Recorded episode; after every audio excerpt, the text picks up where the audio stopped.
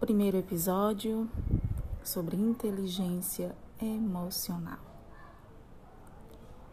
Inteligência emocional é buscar entender até aquilo que o afronta.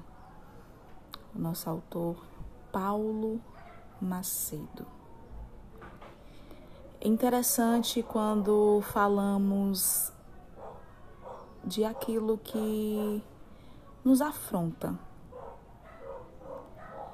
Quando falamos também de inteligência emocional, a gente pensa como que eu vou ter inteligência emocional com, a, com aquilo que me afronta,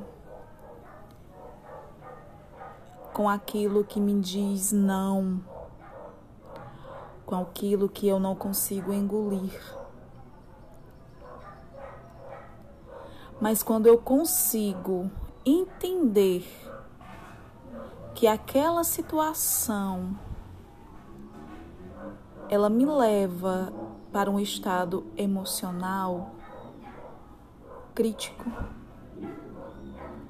um estado emocional onde eu não vou ficar bem onde eu não vou tratar bem aqueles que estão ao meu redor.